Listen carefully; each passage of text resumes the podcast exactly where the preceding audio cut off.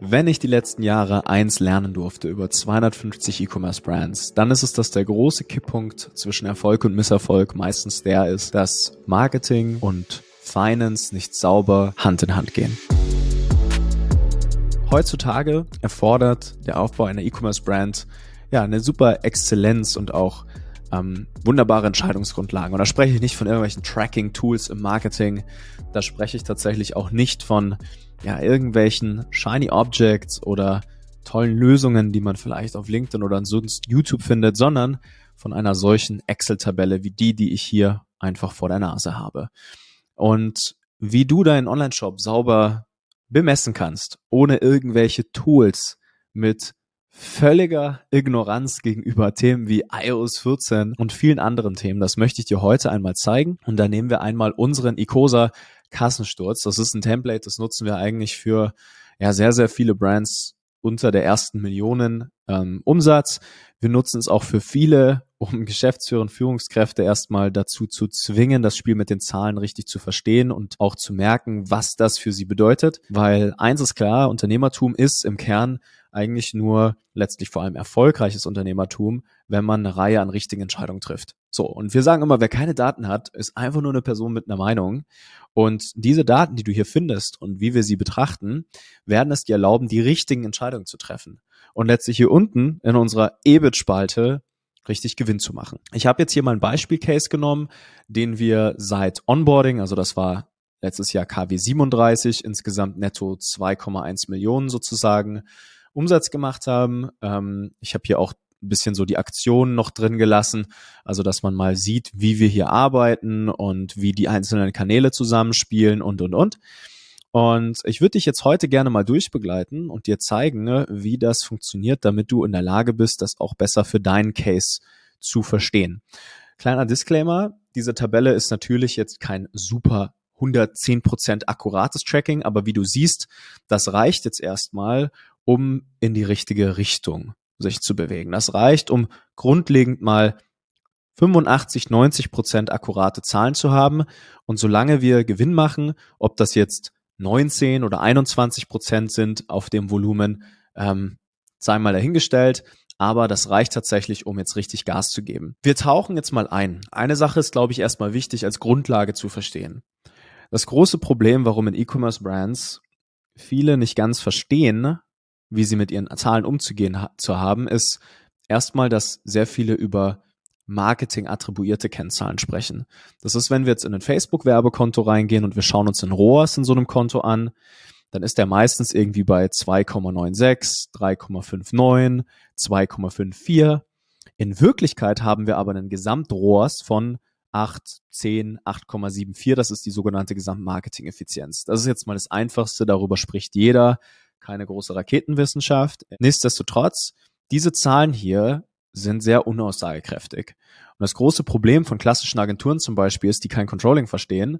Die sitzen alle in ihren Silos, gucken hier innerhalb des Kanals diese Zahlen an, verstehen aber nicht, wie die Auswirkung auf das ganze restliche Businessmodell ist. Also diese Zahlen hier, die losgelöst sind von Attributionsmodellen und Tracking-Kennzahlen, sondern die faktisch wie in einer BWA einfach auf Kalenderwochenbasis der Wahrheit entsprechen und somit auch als Kontrollwert dienen, ob es unserem Unternehmen gut geht oder schlecht geht. Ja, ich gebe dir ein anderes Beispiel. Wenn ich mir hier die Neukunden- und Bestandskundenspalte ansehe, sehe ich sofort, ob es einem Unternehmen gut oder schlecht geht. In diesem Fall haben wir einen sehr großen Bestandskundenanteil. Das ist bei circa 120.000 Euro Umsatzwochen. Wir haben hier auch mal eine halbe Million in einer Kalenderwoche gemacht. Ähm, ist ein Bestandskundenanteil von 76 Prozent. Da hatten wir hier ein Secret Sale Media Buyer eingestellt. Ähm, ist das tatsächlich schon enorm wichtig, um richtig EBIT zu machen. Ich meine, hier sind dann über 100.000 Euro Gewinn sozusagen in dieser Kalenderwoche erwirtschaftet worden. Ähm, das geht nur, weil hier so viel Bestandskundengeschäft ist. Und wenn das Bestandskundengeschäft nicht da wäre, dann hätten wir eine sehr große Ineffizienz. Wenn man sich nämlich die, die MEA, also den ROAS, mal nur auf Neukunden anguckt, dann wird der gar nicht so hoch sein. Eher bei drei liegt er dann sozusagen, bis dreieinhalb maximal. Und wenn wir richtig Gas geben, geht er sogar noch ein bisschen weiter runter wegen negativen Skaleneffekten. Und insofern hat man hier oben mal erstmal so die wichtigsten Kennzahlen, die wichtig sind, um ja das ganze Business einmal im Blick zu behalten. Das ist unsere sogenannte Hierarchie der Metriken. By the way, wir haben auch bei ähm, icosa.de-tracking ähm, gibt es hier bei uns einen Report. Da ist ein großes PDF auf unserer Seite. Da kannst du dich hier mal draufklickern, musst dich auch nicht eintragen und da sind die ganzen Insights und Themen hier nochmal erklärt. Unsere Hierarchie der Metriken, die du auch hier in der Tabelle findest, mit den ganzen Begrifflichkeiten und wie das dann auch mal automatisiert funktioniert ähm, bis auf 10 Millionen Jahresumsatz mit einigen Beweisen aus unseren größten Werbekonten mit über 2,3 Millionen Adspend hier die letzten zwei Jahre. Ähm, da ist wirklich einiges dabei, dass du dir das mal anschauen kannst, so dass du hier mal ein bisschen Kontext bekommst, wie das bei uns hier so abläuft. Ansonsten ist es tatsächlich so, dass wir dann hier in dieser Hierarchie der Metriken erstmal ja Zahlen haben, die können wir uns faktisch mit einem Dreisatz ausrechnen. Also wir tragen hier die Werte in Grau ein jede Woche Neukunden, Bestandskundenanteil, wie viel Sitzungen wir im Shop haben, Gesamtbestellungen, Retouren und den Bruttoumsatz und der Rest wird automatisch errechnet. Also zum Beispiel, wie viel zahlen wir für Neukunden, ist letztlich einfach nur der Gesamt-Ad-Spend, den wir haben, geteilt durch alle Neukunden. Very simple, right? Der Nettoumsatz ist die Steuer raus. Der AOV ist der die Gesamtbruttoumsatz äh, geteilt durch entsprechend die Bestellung. Den gucken wir uns übrigens brutto an, ähm, einfach nur als Kontrollwert. Also wenn wir die Acquisition MEA, also den ROAS auf Neukunden uns angucken, dann schaut man sich natürlich netto an und so weiter und so fort. Genau, hier sind so Basic-Kennzahlen. Das ist erstmal Lebenselixier. Wir schauen uns auch natürlich den Gewinn pro Benutzer an. Also wie viel machen wir Profit per User? Das ist eine super Metrik, ehrlich gesagt. Ist ein bisschen komplexer, aber eine, eine sehr wichtiger Kontrollwert für uns. Und dann haben wir sozusagen noch die Conversion Rate, die auch errechnet ist. Also auch hier, wenn du irgendwelche Tracking-Probleme hast mit deiner Conversion Rate, kannst du einfach letztlich hingehen und ja, die Gesamtbestellung und die Sitzungen im Dreisatz rechnen. Alle Sitzungen ist 100 Prozent, alle Bestellungen ist x Prozent und dann kannst du dir deine Conversion Rate einfach mal errechnen ähm, und hast somit einen Kontrollwert deines Unternehmens. Ja, musst nur gucken, dass du den Traffic immer aus derselben Spalte ziehst. Dann gehen wir hier in die Meta-Kontrollwerte rein. Ähm, E-Mail-Marketing, Google Ads, optionale Channels, da kann man dann auch noch sowas wie ein Pinterest, Influencer Marketing, Native Ads, whatever it might be, kann man hier flexibel sozusagen hinzufügen. Und der Vorteil, den wir jetzt hier haben, ist zum Beispiel, dass man halt relativ genau sieht, okay, welche Auswirkungen hat denn eigentlich mein E-Mail-Marketing auf meine Bestandskunden hier oben? Welche Auswirkungen hat Meta-Ads auf meine Google-Ads, die sozusagen kalt, also wirklich auf Keywords gehen, die nichts mit der Marke zu tun haben, versus Keywords, die was mit der Marke zu tun haben? Ne, wir haben zum Beispiel hier Facebook und Google Ads gepusht. Ja, gucken dann einmal entsprechend hier rein. Wir haben mehr Adspend ausgegeben in dieser Woche. Immer noch nicht viel, ehrlich gesagt. Also wir sind dann hinten raus hier erst ein bisschen in die Skalierung gegangen mit 12.000 die Woche. Da sieht man dann entsprechend ganz genau, okay, wie ist der, ah, Quatsch, dieser Google Adspend. Ähm, wie ist dann sozusagen die Auswirkung auf die Brand-Keywords? Wie hat der Meta-Ad-Spend sozusagen Auswirkungen entsprechend auf Google und vice versa? Hier ist zum Beispiel super spannend relativ wenig Meta-Ad-Spend, viel Google, ja, da haben wir erstmal geschiftet. Und dann sieht man dann auch mit der Zeit, wenn wir hier in dieser Kalenderwoche dann sozusagen 26.000 Mal in einer KW gespendet haben, Meta-Ad-Spend, wie sich dann halt Stück für Stück hier die Zahlen natürlich shiften und auch der Brand ROAS hier auf 39 hochgeht liegt daran, dass wir sehr, sehr viel praktisch erste Kontaktpunkte über Meta eingekauft haben und somit natürlich mehr Brand ROAS haben. Dann gibt's x-beliebige Agenturen, die sagen, ja, unser Google Ads ROAS, der ist doch super, der ist bei über 10, ja, aber die checken überhaupt nicht, dass Meta eigentlich zuständig ist dafür, dass ähm, ja das Ganze ähm, ja letztlich zu einem großen ROAS führt.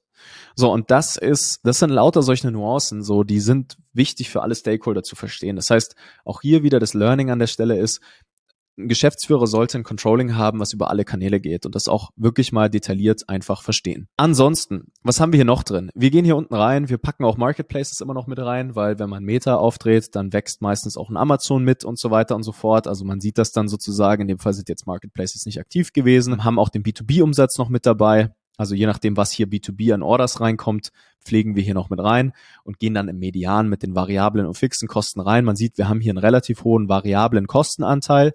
Da arbeiten wir jetzt an dem Case relativ stark dran, dass wir mehr in die Skalierung gehen können und haben einen sehr niedrigen Fixkostenanteil. Der ist in Ordnung. Also im Schnitt sind wir hier bei 13 Prozent.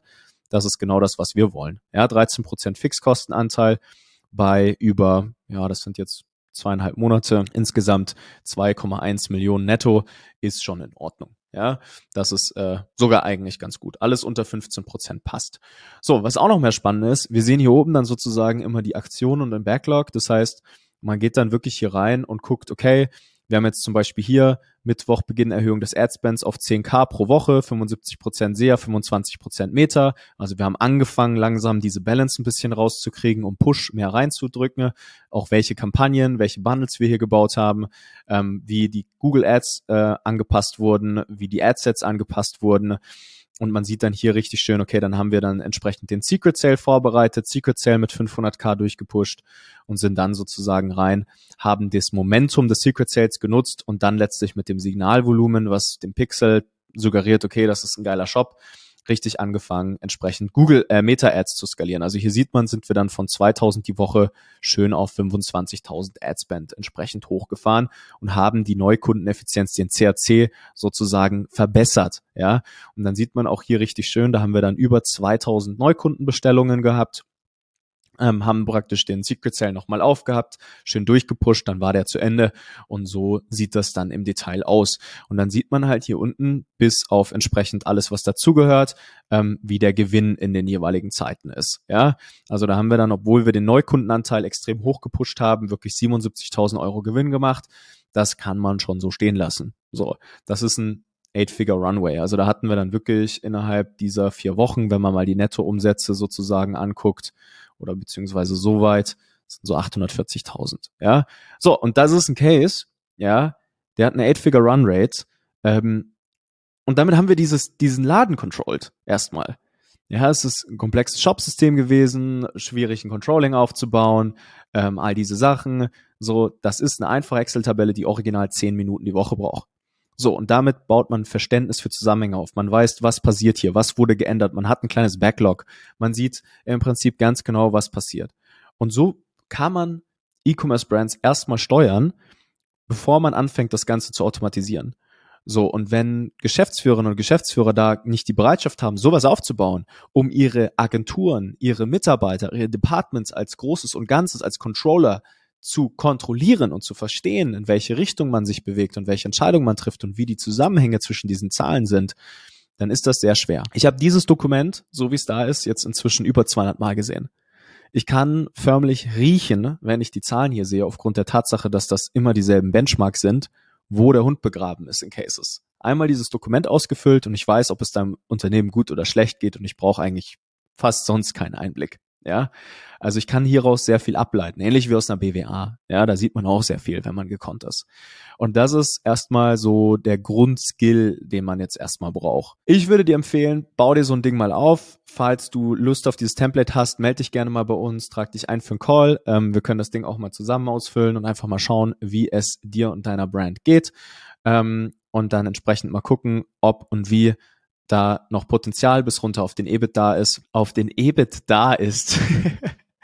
Was für ein Spruch. Und dann können wir uns das mal angucken. Von daher hoffe ich, dass dir das ein bisschen geholfen hat, Tracking und Controlling ganzheitlich zu verstehen, wie das so ein bisschen zusammenspielt, welche Metriken wichtig sind. Und wie gesagt, falls du dennoch Fragen hast, gerne mal auf unsere Website gehen unter www.icosa.de-tracking kriegst du ein bisschen Feeling dafür. Wie du siehst, es braucht hier weder ein Google Analytics noch irgendwelche fancy Tools noch sonst irgendwas.